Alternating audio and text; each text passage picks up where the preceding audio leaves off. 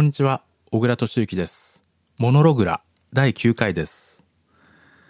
前回ですね使わなくなったけれども捨てられないというですね大容量なデータの保管について話しまして Amazon グレイシャーについて触れましたけれども今回はですねそれを実際に使ってみたという話です。Python のですね Bot3 っていうライブラリがあるんですけれどもそれを使ってですねまずアップロードだけをやってみたところなんですね。で後になって知ったんですけれどもアップロードが一旦終わってからですね AWS のコンソールにその情報が反映されるまでにですね結構時間がかかりました。あの最初はですねあの恐る恐るやったので最初からいきなりですね大容量のデータをアップロードすることはできずにというのはあ Amazon のですね AWS は重量課金制なのでやり方を間違えるとですね高額の請求が来ちゃうんですね。でもまあうまく使えば安い料金で利用できるというものですね。で最初にですねまあやってみたのがあの全部でですね16ファイルあるファイル16個のファイルで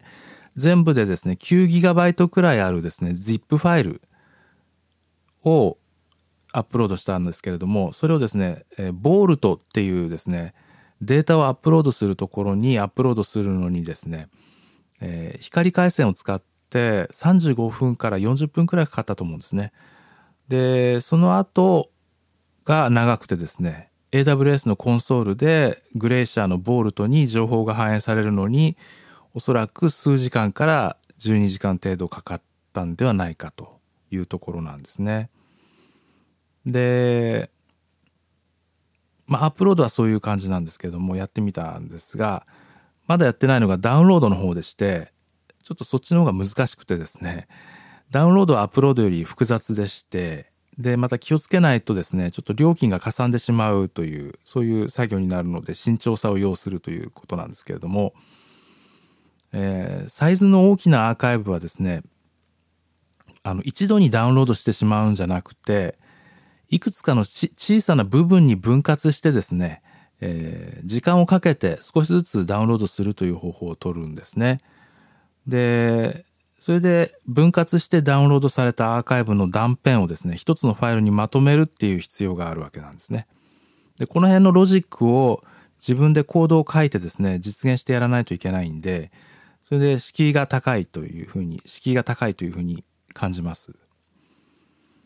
で、まあ当たり前のことなんですけれども、例えばもうアップロード済みのですね、ファイルっていうのはもう二度とアップロードしなくていいというわけで、あの、スキップするっていう方が、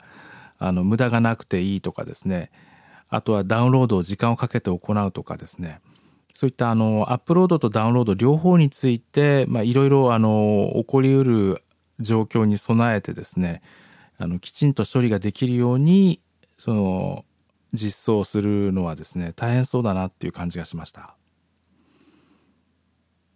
でもまああのプログラミング自体はあのいろいろですねあの調べながら楽しくやれていますしあのまあこれがですね締め切りに追われる業務としてやってるわけではないのであの勉強のためにですね、まあ、長い期間をかけてでもですねあの丁寧に実装を試みるっていうのも良さそうかなというふうに思いました今回はこんなところですどうもありがとうございました。それではまた。